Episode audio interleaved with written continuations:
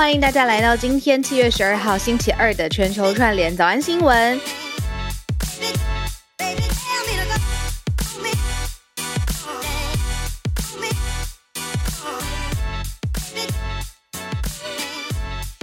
嗨，大家早安！大家早安！大家早，大家早，嗨嗨！那昨天晚上呢？嗯，我跟浩尔跟 Charles 老师一家人一起有吃饭。然后特别在这边，在一开始再谢谢老师一次，因为老师回台湾很久没有回来了嘛，三年对吗？我没有记错。然后老师竟然跟我们吃饭的时候准备了礼物给我们，然后我就觉得我们老师实在是太客气了，就是呃是呃很很可爱的杯子，然后还有蜂蜜，还有呃咖啡豆。然后谢谢老师。然后我昨天已经就是一直在闻那咖啡豆，觉得。人生很幸福这样子，然后呃，接下来也可以预告，就是 Charles 老师会跟我们一起做专题，因为老师呃每次在讲解复杂的经济情势的时候都非常的简单，然后让人觉得很好吸收。那昨天老师在呃晚餐有讲过一句，他就说其实要把事情讲的更简单扼要，其实要做的功课是更多的。然后所以在这边集体再次谢谢老师。好，接下来啊，我们会希望扩大，就是每次八点三十分串联的时候的嘉宾。那像昨天我有特别请英国的飞扬，也也是我们很久的好朋友，就是节目上面很久的好朋友，会特别来讲 Boris Johnson，就是在英国的的情势是什么？那大家怎么评价这位政治领袖这样子？那他刚好要参加研讨会，然后时间没有办法，那他都写了一篇哦，很用心，他的想法什么的，我们待会也可以跟大家分享。好，我们八点零六分，我们跟准备了几题跟大家要讲的。昨天早上，因为我人不在台北嘛，那我出门的时候，我就看到彭博，就是 Bloomberg 电视，就是一直在报一个，就是在中国的抗议，就是你可以想象，就是抗议这件事情，在中国的政治体制里面相对敏感。然后还有很多人，那到底什么东西会让这么多人上千名的人一起聚集抗议呢？那最在刀口上、心上流血的就是钱，钱不见了。河南的这些村民们呢，他们放在村镇的银行几千万的存款不见了。那你可以想象，你辛苦积蓄就是打拼下来的钱，然后。哎，忽然在银行那个时候提不出来，非常生气，而且生气到他们群起的抗议的时候，警方出来镇镇压嘛，这个字可能有点平息冲突，爆发流血的对抗。我们待会来讲，这是第一题哦。这个在现代的二零二二年的银行体系还可以钱不见，那钱到底去哪里了？这个是经济的问题吗？还是社会上面的问题？好，第二再来看这个呃斯里兰卡，斯里兰卡昨天。我跟浩尔晚上昨天有聊天嘛，浩尔又说他看到 video 的时候觉得很震撼。我自己还有看到就是那种狂涌而进到总理官邸的游泳池，那个那个他不只是玩乐而已，他就是彻底的把他们的总理就是看的。很低很低，然后觉得你怎么有资格可以享受这种东西？我在看他们那种轻蔑的，就是想要破坏的愤怒。我们今天来讲斯里兰卡，那造成这个生活这么辛苦，然后官邸现在也被攻入了。那总理呢？他在逃亡，他能逃去哪里？国际社会怎么看？我们今天第二题跟大家一起分享。第三题，马克宏，诶，法国总统马克宏，好多消息。那今天我很开心，因为。我自己是蛮常搭，就是这种，只要什么？梅河的计程车平台。对，那 Uber 当然很大嘛。那这个今天有一个小 U，哦，我觉得很开心。马克宏跟 Uber 怎么会有秘密的交易呢？在讲什么东西？呃，如果一个法国的总统，他跟一个跨国美国起家的民间企业，就是呃。有了秘密的交易，而且被报道出来了。那这个交易的内容，呃，它影响的层级是什么？第第三题待会跟大家一起分享。好，第四题是，嗯，乌俄战争爆发到今天呈现的状态是什么呢？结果现在发现，普京说所有的呃乌克兰的人民都可以获得俄罗斯的公民的身份。哦，现在这个时候从二月底，然后爆发战事，然后到现在说可以获得公民的身份，诶，是不是有一点太慢了？还是这样子的做法有办法平息什么吗？我们待会一起来看。好，给我一点点时间，我们马上进入今天的新闻盘点啦。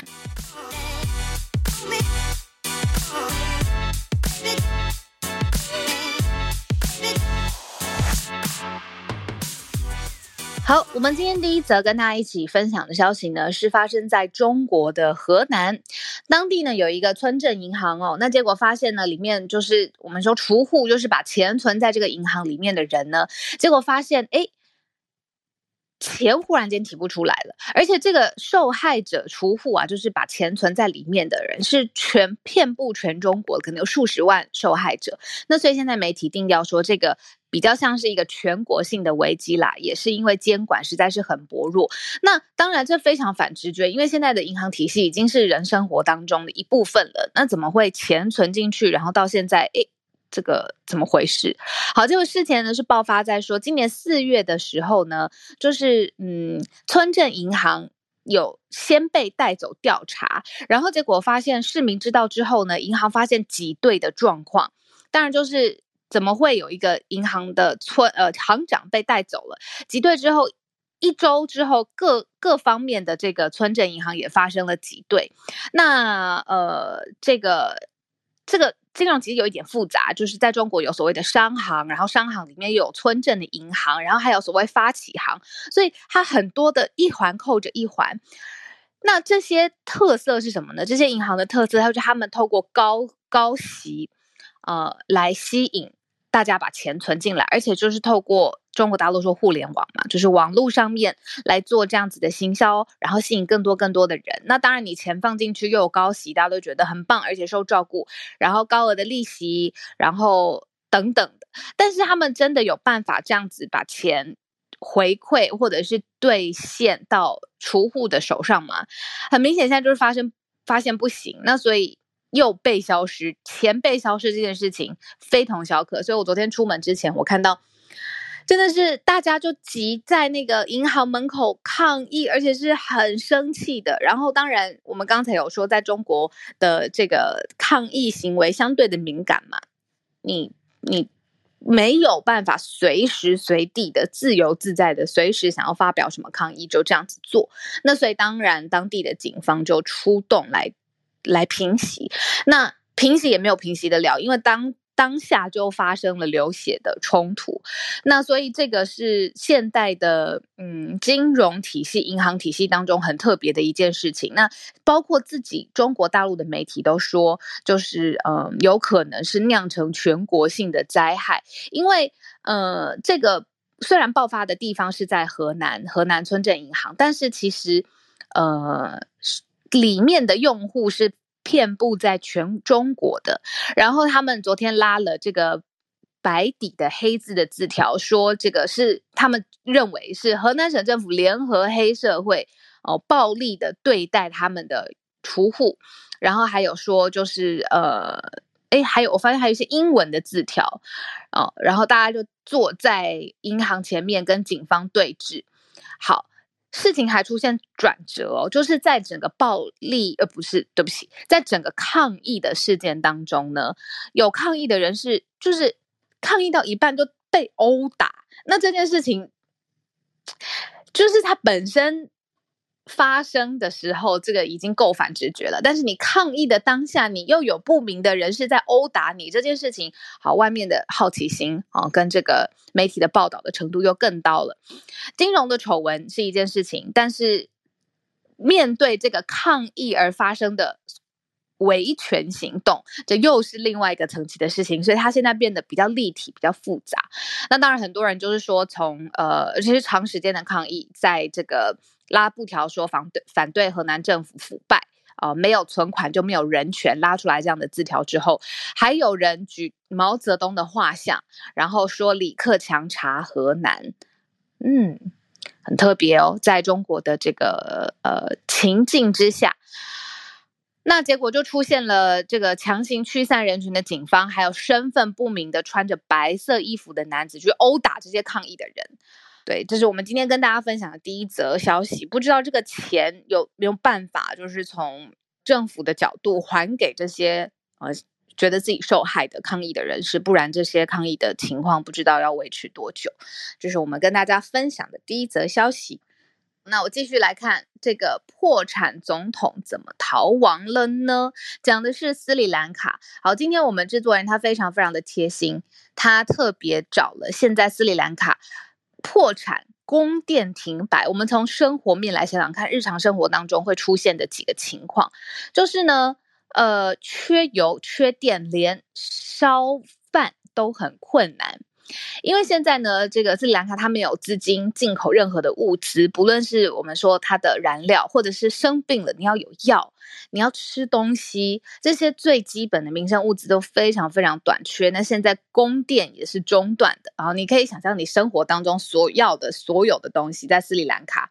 都没有，交通也没有，所以现在怎么办呢？用柴火，用最原始的方式，用柴火煮饭。那这种媒体报道采访到当地，就是说使用柴火烹调食物会吸很多的烟呢，因为现在已经不怎么说不太习惯，你要自真的是自己生火那种大火。我看到有媒体拍到照片了，那个真的是把火就是呃一把一把的烧，然后上面就盖着一个。很大的大锅子，然后就在里面用非常初始的方式，就是烹调食物这样子。然后他说，瘦入吸浓烟很折磨，可是怎么办呢？你不这样子做菜，你没有东西吃，所以你要么就是吸浓烟，然后很不舒服；要么就是非常非常的挨饿。二零二一年十一月的这个通膨已经突破百分之十，斯里兰卡到今年六月通膨已经达到了五十四点六，非常非常高的通膨数。那外汇存体，国库也没有钱，呃，就是因为总理他的这个想法啊，一直一直讨好民众民粹的这个想法，减税。国库里面没有钱，再加上疫情，就是 perfect storm 嘛，通膨、外汇存底没钱，然后再加上这个民粹减税，哈，他的这个总理现在窜逃。你只是有看到这个？你说像蜂拥而至进入总总理官邸的那个图是影像吗？是影像？没错，就是一个僵尸从足球场涌入足球场的正中间场中的画面，非常可怕。对，就是我，因为昨天早上是跟大家播报这一则嘛，可是我其实是看讯息还有文字，可是还没有看到画面。但是我昨天下午的时候刚好在跟一个学财经的学生教课，所以就带他看了这个消息。我想说讲国库啊，或讲这个经济方面的消息，还是看一下新闻画面。结果我自己吓呆了，对，这个画面真的是很很惊人啦。所以现在。讲到斯里兰卡的总统嘛，嗯，对啊，所以他的逃亡消息，呃，大家的想法，我们昨天有讲到是说他已经他已经 step down，可是他应该说他他 resign，可是他还没有真的正式的下台。哦，就是直接先先走了，因为也没有正式的交接程序嘛，就我看起来，对不对？嗯。然后外媒也说说，就是他会流亡杜拜，这是他目前在外媒在推测的啦，就是因为。就是说流亡，然后赶快逃走。那现在行踪不明，那是不是会去杜拜呢？哦，对，就是现在大家觉得很有可能。对，可是我要刚好补一个昨天没有讲到的。昨天呃，非常谢谢换日线的总编辑呃张祥一，祥一大大，他有分享文章在我们社团，就是嗯，换日线在四月的时候有做一个特别的连线，他们跟斯里兰卡当地的青年访问了。啊，用英文把整篇整理，再转转译成中文，里面就有提到这位青年的观点。我在想，为什么青年要讲的这么委婉？青年有讲到一个因素，他认为我们不要只看这次单一事件嘛，而是拉长来看斯里兰卡这个地方的天然资源这么丰富的一个国家，有两千两百万人的一个岛。那为什么天然资源这么丰富？而且这几年来，你说结束好多年前的英国殖民之后呢？没有办法走上一个正轨或正常化的国家，而是会发生这样子的危机。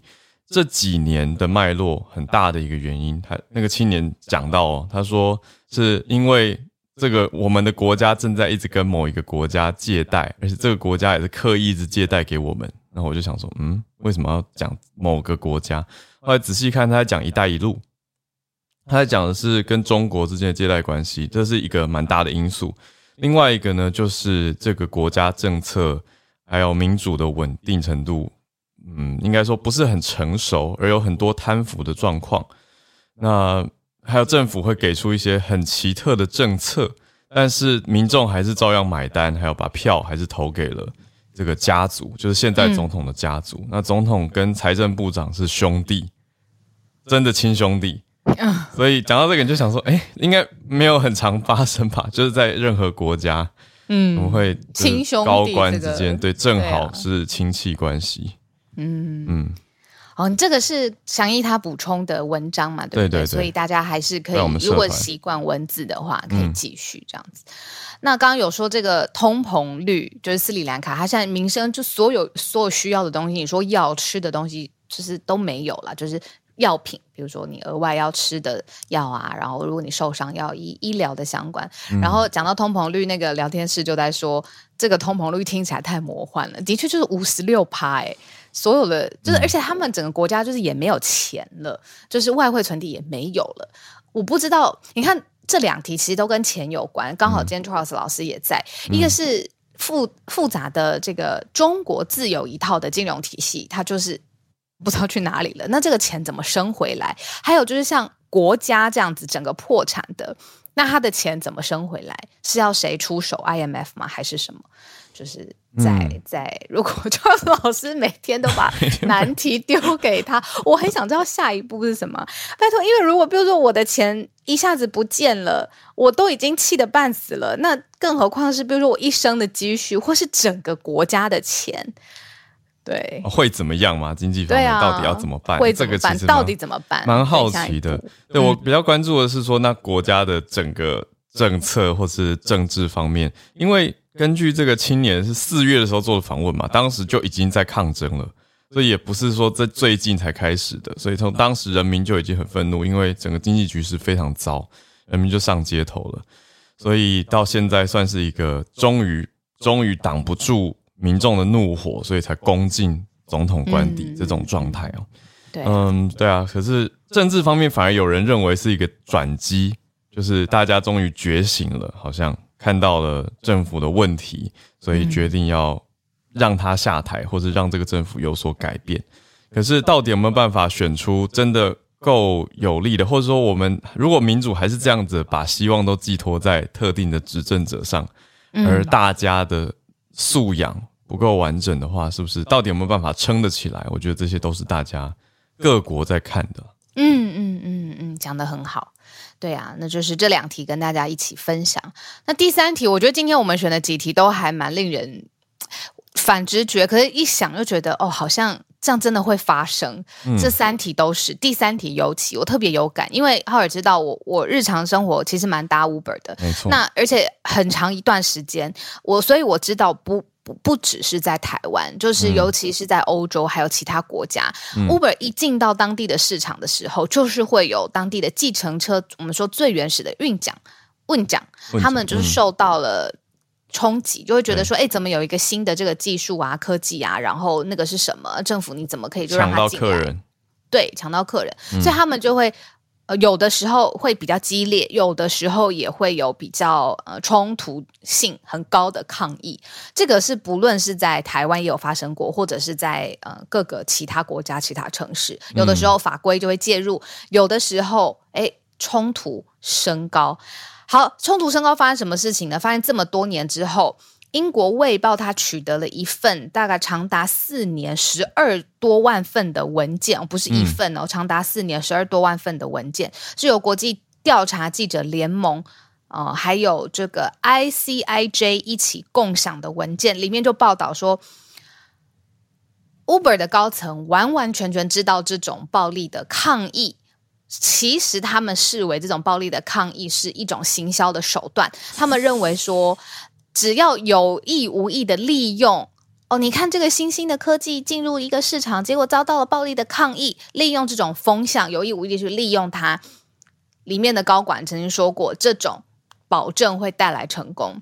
Gosh，所以他说，哎，抗议问讲抗议，Uber 进军市场抢客，但是呢，不是高层，是创办人，他就。在那个讯息当中告诉其他的高阶主管，quote unquote 暴力保证带来成功。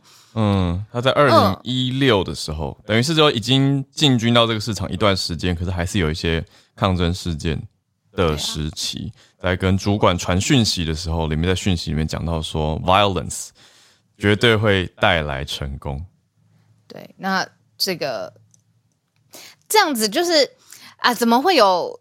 主管他是这样子想，而且还不答出来，而且还被国际记者调查到。那今天我们跟大家分享的就是说，这个发现说这件事情还扩张到马克宏，因为呢，这个 Uber 跟马克宏的关系很近，然后利用一些呃特别的这个优势去扩张。让各国政府去扩张 Uber 的版图。那因为当时一四年到一六年，就整个调查报告出炉的这个时间，他当时是担任法国是担任呃经济部长，就是马克宏的职位是经济部长。那他现在当然是法国总统嘛。但那个时候就讲说两个人私相，不是两个人，就是马克宏跟 Uber 自己台面下的这个交易，然后让他用自己的权限可及，马克宏当时的权限可及去帮助 Uber。嗯。对，所以现在就是一份调查的文件泄密的文件曝光了。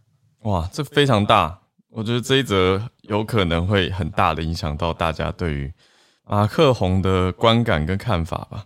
对，那当然这一则爆出来消息，这个已经叫做所谓 Uber Files，它已经有一个名字了，Uber 档案或优步档案呢。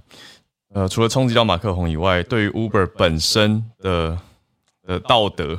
我觉得也是一个很大的冲击啊，特别对于这位呃创办人兼当时的执行长，就是 Travis 呃 Kalanick，就是卡拉尼克，他这样子的说话方式，他的想法，我觉得可能会有再新一波的抗议吧，啊，因为现在已经消息很新，才刚进来一两天，啊，可是民间大家这样看 Uber Files 就会觉得，嗯，是先被泄密到呃卫报，像小鹿刚讲的 The Guardian。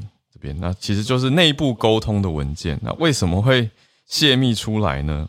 可能是有员工认为，嗯，不太确定。现在我们都对都不知道这些消息都很推测，对，都是推测的。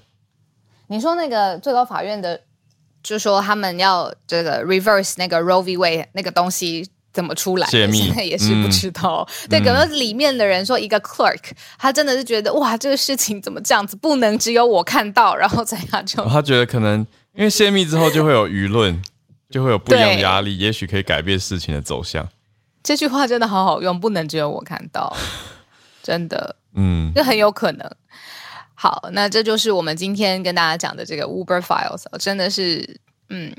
他的创办这个创办人，他当然现在已经不在不在这个位置上了。然后，但是他的作风，然后呃，里面 Uber 之前他长期还有呃性别上面的问题，呃，职场就是权男女权利的这个问题，其实都有很多的风雨啦。那就是现在又更加一桩。没错。最后一则新闻跟大家讲的是，不知道来的是不是有点慢，然后会不会领情的？我不知道这样做。或呃，这样做譬喻恰不恰当，就很像是我，嗯，我以台湾人这是我的身份认同为主，然后今天有人要跟我说，哎，我我可以再给你一个公民的身份哦，但是他其实是攻打我的人，那我我会领情吗？不会吧？对对啊，好，所以现在讲的就是俄国普丁签了一个法，说所有乌克兰人都可以获得俄国公民的身份，大家都一 一种。沉默就是觉得说哈，对你你公布这个法令是什么意思？你现在签这个是什么意思？为什么还没有停战？那现在签这个是要我们是要招降我们吗？还是要我们归降？所以呃，现在法令是说要求要给予所有乌克兰公民都可以用简化的方式就来申请加入俄罗斯联邦的国籍权。好，嗯。一九年的时候就有类似的法令，当时是针对呃顿涅茨克还有卢甘斯克，就是乌东这边所谓乌东分离的地区，用一个简化的入俄籍的程序。那当时的莫斯科官员就已经说到，说被俄军控制的乌克兰地方都已经在俄国眼中视为俄罗斯的一部分。那现在普丁新公布的是俄罗斯的政府网站嘛，呃，七月十一号，也就是前两天的时间公布的一个文件，就说现在又签签了一个法令，可以简化入籍俄罗斯的乌克兰公民程序。好，但是大家看完就有一种，哦，好，赶快停战吧这种想法。好，这个大家就是我我讲我我觉得我们这边大多数的听友啦，然后那有不同想法的话再跟我们说。我觉得这题实在是就这样吧。好，对，真的好。我们刚好时间八点三十一，要进到全球串联的时间。好，我也来把我们的 Premium 的连接放上来。我怕一忙发现昨天没有放。好，呃，Premium 是我们。特别给听友想要支持我们的听友，想要看每天文字整理的听友可以加入的一个方式，大家可以稍微参考一下。然后还有不定期的一些小花絮，像我跟浩尔之前录了一个手指舞吗？那个是手指舞，我 想到霍金。是，我觉得我不是五哎，我是障碍。不会不会，你太严格。然后那也是我们第一次，就是玩有一点像抖音一类东西，反正就是跟大家分享。然后当然里面 premium 不是这种而已啦，也有大家喜欢的新闻。小鹿讲那个是比较偶尔轻松一下，非常跟大家分享。对对对，欢迎大家。好，来欢迎我们全球串联的大家，来邀请大家上来。我邀请了 Charles 老师。感谢老师，老师早，支援。老师早安，二早，小吴早，对。呀，就是呃，可能可以跟大家呃补充一下，就是这个斯里兰卡，斯里兰卡大家知道这个就是有个另外名字叫印度洋的明珠嘛，嗯，那之前就是是一个啊，像大家幻想中就是一个非常这个啊世外桃源的地方，那其实他们呃之所以就是造成今天的动乱，其实主要是经济的缘故。那其实，在呃，其实从斯里兰卡从八零年代开始，他们啊呃一直还是有内战，然后到零九年的时候内战才结束。那那时候其实斯里兰卡他们本身其实啊就是一个开发中国家嘛，那很多开发中国家他们其实是一开始是比较啊。通常的一个经济的进程，就是说先利用自己本身的这个呃自然资源做出口，然后累积外汇，然后有一个这个缓冲，然后来才才能够慢慢慢慢慢的这个累积自己的经济实力。可是斯里兰卡从最早开始就做一个很不一样的选择，逆风而行，这样它是选择先刺激内需。他就是大量借钱，然后建这个像刚才浩尔说的，就是开始呃新建国内建设，所以他们里面有很多很多这个很漂亮的建筑，呃飞机场这些的，就是而不是说先利用自己的这个啊这个本身的优势，所以说造成就是说他们常年的这个都是逆差，就是进口多于出口。那你进口出多多于呃大大过出口的话，就没有办法累积你的外汇存底嘛，那就造成说他们在遇到一些呃金融危机的时候就没有这样子一个缓冲。那再再加上最近就是。是啊，后来他们就这个总统叫做啊拉贾帕克萨这个总统，他就是啊开始减税，为了要就是讨好民众。那减税那当然就是让你的这个呃财源收入更少。对，没错。然后就是啊再加上 COVID 的关系，他们的原本靠的旅游业又是受到很大的打击。这一连串的原因、静因、结果，就造成现在这个这样的情况。那那他们当然就是他们的这个嗯斯里兰卡的卢比，他们原本是一个固定的汇率。那固定汇率，你必须要用外汇存底不断的来这个加，就添加这个材材料，呃不是材料，就是这个燃料，你才能够维持在这样的一个一个汇率。如果说呃外汇外汇存底不够的话，你就必须要放手让它贬值。所以说一一连串就是这个就是像刚刚小卢说的 perfect storm，就是。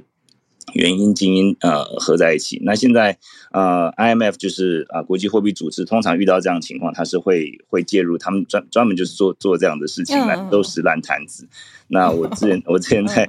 在那个财政加州财政部的啊，我的老板就是在在 IMF 专门就做这样的事情，他就是都到各个国家去，然后去跟当地的央行，然后当当地的这个官员去讨论，就是怎么样可以可以呃 IMF 可以出手，但是你必须要有一些节尊的一些啊做法。那现在斯里兰卡当然 IMF 之前来六月的时候就说他们要出手了，那但是这个现在这个动乱的关系，就是可能会稍微让这个整个。时程稍微延迟一下，所以说就是呃，再继续观察吧。就是最后应该还是会呃会慢慢的平定了。那这个国际组织应该会也会出手。那就是讲到这个呃，就是一个嗯，这个有有这样子资源的这个缓冲。那这个其实，在刚刚在讲到第一个题目，就是这个中国这个啊冻结存款的事情，其实。呃，每个国家其实就包括中国啊，还有台湾啊、美国都有一个这个存款保险的这样一个机制。那台湾就是有这个中央存款保险公司吧，每个人就是你的在银行的存款最多是啊，如果说有三百万，那即使说三百万台币，那如果说即使这个银行倒闭了，这个中央会会负责把把把你这三百把三百万以以内的这个钱还给你。那中国其实也有，它是最多是五十万人民币。所以说，我觉得这个好像现在就看到新闻，好像是比较像是一个。嗯，中央官员或者是一个啊，呃，不是中央官，是地方官员，还有这些地方的银行，他们自己本身可能有一些猫腻嘛，就是说有一些呃，有一些或许他们不想要张扬的一些一些行为，然后嗯呀，因为照照理说，如果说是单纯的银行倒闭的话，他们应该是中央会介入的。不过就是呃，现在也是这个这个大家也不知道到底是什么怎么回事，有点像罗生门的感觉。对，嗯，先补充到这里，谢谢，谢谢老师。感谢老师，IMF 就专门出手借破产救破产的国家。可是我在想，为什么一定要救？那不救的话是怎么样？而且他们是有有有协定吗？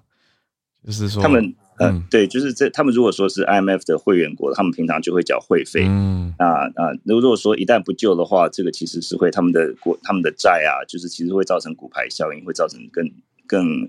呃，更难以收拾的结果吧。嗯，就是如果说就是这些借贷国，就是呃，也会他们收不到钱，也会造成这些财务的效应。哦，所以说就必须要先止血。所以说，IMF 有点像是呃暴力，也不是暴力讨债，就是强制介入，强制介入，然后就是要说你这个你要这这些呃社社会福利啊，或是这些这个呃呃给民众的这些一些嗯，就是财务支出都要都要停止，然后再开。从从零开始这样子，那之前像啊啊中南美洲像阿根廷，他们之前呃呃，我记得是两千年吧，他们总统就是也是坐直升机逃走，然后那时候后来这个 IMF 也是有介入，那这个当然就是这这种介入其实都是很不受欢迎的，因为民众会觉得说 IMF 这个让我的生活变得更更糟糕，嗯。啊，不过这个是必要。必要之二啦，就是他们要必须要做的一个蛮痛苦的一个决定。理解了，而且其实前提是斯里兰卡也要有一个够稳定的执政单位或执政当局，才有办法执行 IMF 的介入啊。如果一直没有办法稳定下来的话，IMF 也不可能去建一个政府嘛。所以我想这都是接下来的难题。哇，感谢 Charles 老师，好有概念。那我们再来继续连线。到芭比，芭比早安，芭比早安，小鹿早上好。嗯，这一则新闻是跟大家分享一个比利时的摄影师，呃，Barbara Ivans，他盘点了他家中所有的生活物品，就是真的是所有，从从小到呃药丸，然后零散的乐高积木，然后他生小孩的时候在医院戴的手环，到书籍、服装，那他总共清点了一万两千七百九十五件物品。那帮这些物品呃拍照留档之后，以颜色项目分类整理出来的时候，它现在变成一个作品，取名为目录。那现在正在摄影节上的展览展出这样子。那他在这个过程当中，他发现了他的所有的物件的主色调是蓝色的，然后他的黑色服装占了整体的百分之二十二，然后浴室里面有四十三。呃，percent 的用品是塑胶制的，嗯，然后买回来的书有十九 percent 都没看过，就是他他获得了一个自身物品很精准的统计数据，对，嗯，而且他发现自己一直在购买重复的东西，然后在他的相片档里面，我头像上这个，我看到他的鞋子分类当中有几双看起来几乎是一模一样的款式，就想到在购物或是看一些销售直播的时候，我们常听到包色这两个字。好像 很容易被洗脑，嗯，对。然后，Barbara 她每每周花了十五个小时在整理她这些作品，主要其实还想跟大家分享，就是她做这个作品背后的原因。因为她呃在呃一段期间之内，她总共搬了十一次家，然后结束一段婚姻，然后交了男朋友之后，男朋友突然过世了，哦，而且她身边还有三个小孩，嗯，就是说她短时间真的她的生活变得一团混乱，嗯，那开始的时候，她觉得自己只是。转移注意力，就是他做这个作品的时候，只是厌倦了，就是总是搬一些不常用甚至没在用的东西到另外一间房子。嗯，后来他发现他在整理这些杂乱物件的时候，反而让他找回真正的秩序。嗯，因为他在过程当中确认哪些是自己真正需要的，然后让他清晰的抓回重心，组织自己的生活。我觉得这一点是很积极的想法。就是当我们有迷惘，或者是最近新闻资讯就是影响到我们心情的时候，呃，不如我们可以整理，就是组织这些我们眼前可以做到的零散项目，做出断舍离，就是让心里腾出一些空间来，给他一点时间。嗯，那。Barbara 呢他的目录这个作品，他除了有实体展之外，他的书籍也已经出版了。嗯，有兴趣的朋友可以搜寻 C N 放在 Style 专栏报道，或是开始制作自己的目录。嗯，以上跟大家分享。谢谢芭比，谢谢芭比。这个我觉得近年很流行的关键字“断舍离”，英文叫 declutter，就是把囤积的东西给去除掉，堆积的东西给去除掉。呃，很流行。可是我补充一个很有趣的想法是，另外一个朋友他就是说。他看到那种家里整理的很干净，或断舍离之后的成果，或者一些公司宣传说可以去帮你做断舍离的整理整理师，有这样的职位跑出来哦，大家知道吗？哦，他就说，我也可以去帮你把你家的东西全部都丢掉，就可以让你变得很干净，就变北欧风，或者变极简风，或者全部东西都藏起来。我想说，他这样讲其实也不完全错，诶。就是某种程度上，大家我觉得是对于物件的依恋，对对，或者是一些情感的投射，需要做一些整理。所以大家整理的看起来是东西，可是其实是自己的心，这是我自己的感受啦。因为最近也整理了一个房间，就拖了非常多年。嗯，那谢谢芭比的这一则消息分享。而且我想说，哎，既然有女生会承认自己在买重复的东西，对不起，我我这样我这样。我这样会不会？就是看向我一百零八条裙子，被很多人瞪。可是我后来换一个角度想，又很合理啊，因为就是因为喜欢同样的类型，才会一直忍不住会买入同样的东西嘛，嗯，对吧？所以就是自己的 preference，应该是蛮明显。好，我们再连线向 Bernard，香港的听友 Bernard，早安。各位早安，小猪早安。早。就这个，呃，刚刚就是分享到有一些新闻，就这个刚刚有看到一些新闻的补充，我所以稍微分享一下，就是呃，先斯里兰卡这边的，因为呃上上。上个礼拜就是有很多的，就是呃冲突啊，跟那个抗议嘛。然后其实昨天的新闻就看到说，其实总理在总理办公室其实发表昨天发表的声明，就是总统就是跟整个内阁都集体辞职，然后就可以是筹政新政府。然后到也礼拜一的时，在昨天礼拜一的时候也。那个呃，斯里兰卡的议会也有在发声明，也宣布说，就是七月十五号的时候会重新召开议会，然后七月十九号的时候就可以向议会去提名下一任的总统的候选人，然后从在二十号的时候会选出新的总统，就是看一下到时候就是从这一次的总统就总统下台之后，然后再看一下之后的那个呃。当地的政政治的动向会变成是怎样？然后就是刚刚中国的这一边的，其实刚刚就是 Charles 老师有讲讲到的存款保障嘛。然后昨天也是有河南省的，其实有发布了公布出来，就是因为这一次的那个是受损的人其实有很多，大概有四十万的储户，也有将近四百亿的存款资金嘛。其实这是很大的一笔资金，所以其实这一次的话，是公布是话是首首批。的对象呢？其实政府会帮四家，其中四家银行的那部分的存户会发，会呃支付首批的本金，但是只是说，只是呃首批的对象呢，只是单家的机构的，呃单人合并存款，呃有五万元或以下的客户的话，会先先帮他们支支付回给他们，然后另外，但是五万元以上的话，就是说另外的安排公布，所以其实。当之后再看一下，如果之后中呃政府呃政府或是银行那边有最新的消息的话，看一下有之后什么的新闻。那这以上就是我的分享。嗯嗯，谢谢 Bernard，继续连线。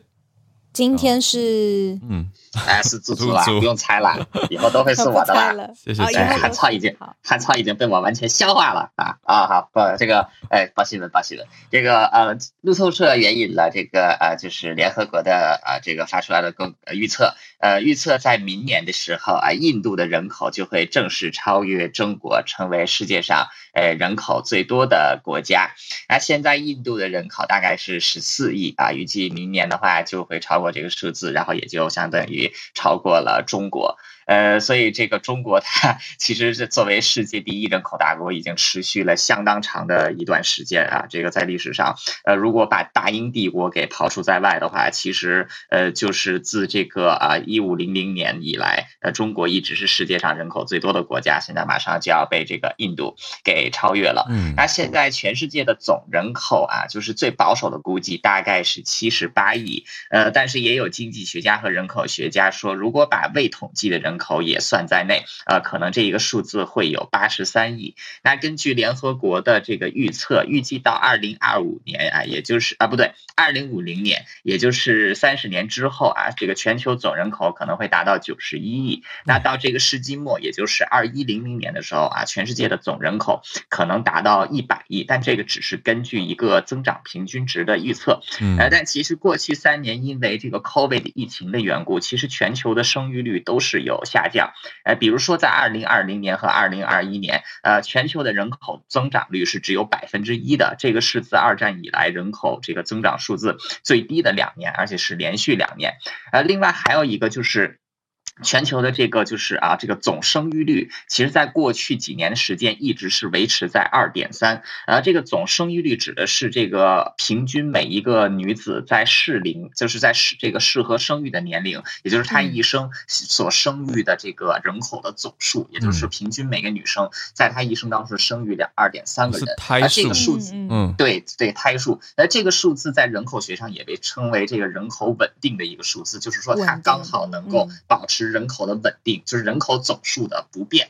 但因为现在就是这个大部分全世界就是还相当一部分其实是比较年轻的人，呃，所以还并没有达到他们这个死亡的高峰期。所以我们现在看到的，即便是有这个二点三、二点二的这种啊总生育率，但其实人口还是在进行缓慢的增加。但是如果照这个趋势下去啊，全球人口很有可能会比联合国增长的速度啊，就是要要低一些啊嗯。但不管怎么样，就是人口。达到这个超过九十亿，啊，实在是非常可怕的。因为在一八零四年的时候，全球的人口也只有十亿而已。那从嗯一亿涨到十亿，整个人类用了将近一千九百年的时间。但是从但是从十亿涨到八十亿，人类是只用了二百年的时间。然后尤其是过去的一百年，其实人口是膨胀了三倍到四倍啊、这个是相当可怕的。呃，所以人口问题还是相当严峻，未来对很多的，尤其是发展中啊、就是人口比较多的国家，会造成比较严峻的挑战啊。另外，再给大家补充一个冷知识，就是现在全世界有这个呃七十八亿人啊，这个呃各国的这个所有的生猪加在一起啊，就是养殖的猪加在一起，刚好是七点八亿啊，就是人类的十分之一。就是这样，我是猪猪，谢谢。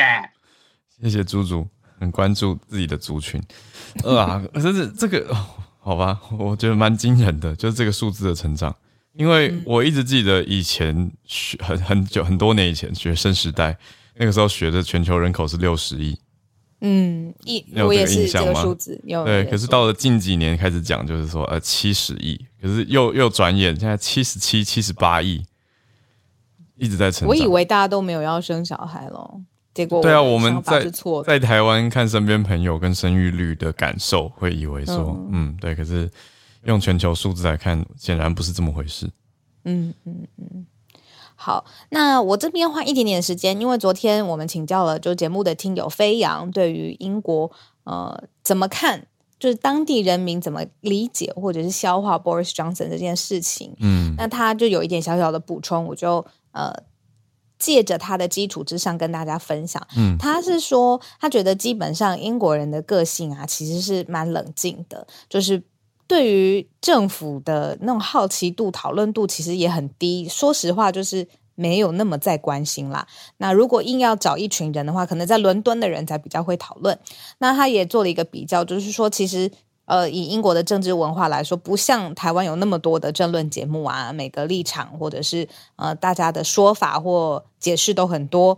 那最多最多就是会用。比较揶揄，可以想象就是英式那种揶揄的方式来表达情绪，但是他最近有感觉到一个明显的转折，就是英国现在也在面临通膨，然后所以相关的官员有相继请辞，然后脱欧这后续的处理也是不是很好，然后包括暑假的机场，在英国的机场，呃，管理也出现了问题，就感觉很掉拉碴这样子。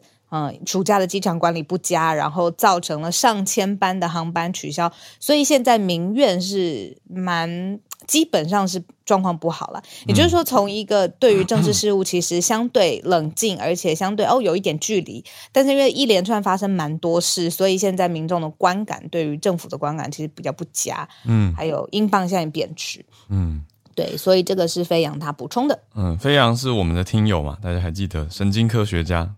他在剑桥的观点，剑桥离伦敦开车一个多小时吧，这其实不算是太远，可是以政治感受来说，听起来是蛮遥远的，就感觉剑桥是比较关注国际，而没那么关注英国国内政治，这是飞扬的分享给我的感觉。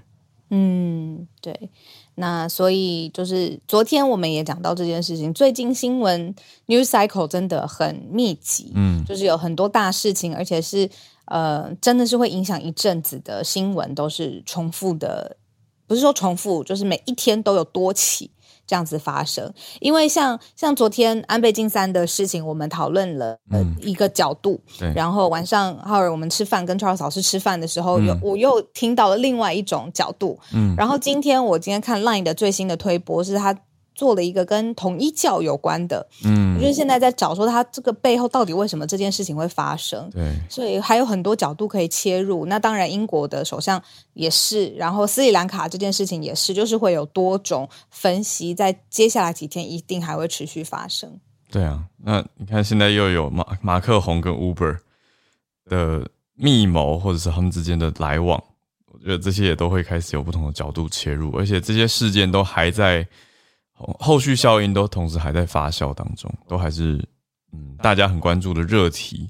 尤其我觉得昨天没有跟大家多讲的，就是关于日本前首相安倍晋三，他上周五遇到袭击而往生。那这个枪手到底他的行凶动机是什么？是日本警方在调查嘛？那为什么会有这些宗教相关的讨论？就是因为凶手现在的供词当中说到他自己的母亲。呃，大量的捐献给特定宗教团体，那这个宗教团体是得到安倍晋三的支持，所以他把他的仇恨转移到安倍晋三。那很多人听了是觉得说，嗯怎么这么不合理？就是你有有有所谓有仇，那是不是应该要去找冤有头债有主？嗯，那你觉得妈妈这样子做的行为不好，搞导致全家破裂？那你真的要追究，不是应该要找这个宗教团体吗？而且其实他的供词当中并没有明指明宗教团体是哪一个，可是大家就开始去办案了，就是网友们、乡民们、大众就办案，就开始去找说，哎，什么宗教团体啊？然后就开始去揭秘啊，或者各种相关的讨论也都甚嚣尘上。嗯嗯嗯，理解。嗯，对啊，所以接下来还可以继续观察。嗯嗯，我最后邀请一位 Nick。然后他是要把斯里兰卡跟欧债两个一起做一个比较，说这两个危机其实有相似的程度。欧债哦，嗨，Nick 早。那早安，没错，早安哈。那个就是，其实我自己在去年的时候就有观察到一件事情，就是因为去年到前年一整个年度，其实美国它是有大量的在印它的钞票嘛，就是做很大量的量化宽松。那这个的话，就会让民众或者是全世界各国政府都会有一个预期，就是说，呃，通货膨胀是实际上一定会发生的。那等到美国它这个国家它的比如说，我们的疫情在过去之后，它必须要收回它的资金的情况之下，那我们就会看到说，最近这几个月美美元它其实就是有大幅度升值的状况。嗯，那呃，你就会发现说，有一些国家它会因为美元大幅度的升值，它的进口成本其实就会相对的就提高了。那真正会出问题的国家，大部分是因为他们，我我我是认为说，他们的出口的呃出口的产品，它的附加价值可能没有办法让它在景气好的时候快速的累积外汇存底。嗯，自然在美国它收缩资金的时候。它反而外汇存底消失的速度会很快，因为它要花很多的钱去买国外的东西，然后让国内的东西卖出去的时候还不能提高它的价格，因为它它的竞争力可能不是说很够。那为什么它跟欧债危机很有关系呢？我是认为说，在二零零八年那个时候，就是呃次贷海啸之后，也是美国它经历过好长一段时间的量化宽松。当然，它那一次的量化宽松的金额可能没有像这次这么大，不过那一次的影响就连带着，你可以去看一下欧洲的五个国家。呃，他们其实也是一样，就面临到出口竞争力不，嗯，没有办法跟全球竞争的关系。那那些国家反而他们可能是以观光为主要的外汇存底的累积的根根本啦。那尤其是冰岛，它还曾经破产过，所以我会觉得这一次如果美国它在过去又印出了呃。更大量的钞票，到现在它疯狂的收缩资金的过程当中，只要美元它继续的再升值下去的话，那斯里兰卡应该不会是第一个国家发生这个问题。那我会觉得，但这是我自己的主观想法啦。我觉得可以观察一些在去年或者是前年度的时候，有几个国家他们开始使用比特。比特币当做是法定货币，这些国家，嗯，对他们有，他们是有可能也会面面临到一样问题的，嗯。因为当一个国家它发生破产，它等于在全世界的那个需求当中，它就是完全消失了，它不仅它不进口国外的东西了。嗯，我认为斯里兰卡的量体其实。并不足以去抵消这个通货膨胀，嗯，你可能还是会有好几个国家要发生同样的问题，然后让这些国家的需求从这个世界上消失，它才可能会抵消到诶美元收缩的这个力量，嗯，大概这是这是我的想法，嗯，谢谢 Nick 补充，我同意哦，我这边刚好也在看 Bloomberg 就在讲，可以把它斯里兰卡的破产看成是新兴市场债务危机正在引爆的一个起点，嗯，那 Bloomberg。现在预测说接下来哪些很危急呢？包括了刚刚 Nick 讲到用这个虚拟货币的萨尔瓦多，另外还有加纳、埃及、突尼西亚跟巴基斯坦，这些都是嗯危急当中可能会有一个债务违约潮正要爆发的边界。谢谢 Nick。好，呃，感谢大家的补充，特别谢谢 Charles 老师。还有，嗯，持续都跟我们连线的听友们，芭比、Bernard，还有呃，猪猪。另外，Nick 今天第一次上来，也谢谢你。好，那我们就欢迎大家都持续在跟我们连线。今天的时间人在哪里啊？对，我自己吗？对呀。哦，我就台住住台湾，在台北。好好好，谢谢。因为我们会写成文字的时候，会来整理一下，整理大家来自的城市。嗯嗯嗯，谢谢。哦，谢谢谢谢，谢谢你。好，我们今天的串联也差不多告一个尾声，再次感谢大家那！我们就明天早上八点，好，我要提醒自己准时跟大家没问题的，没问题连线。工作很辛苦啊，对，是手机没电的问题，手机有电就不会发生。好，我我要提醒自己要充电。好，感谢大家。好，明天早上见，大家拜拜，大家拜拜。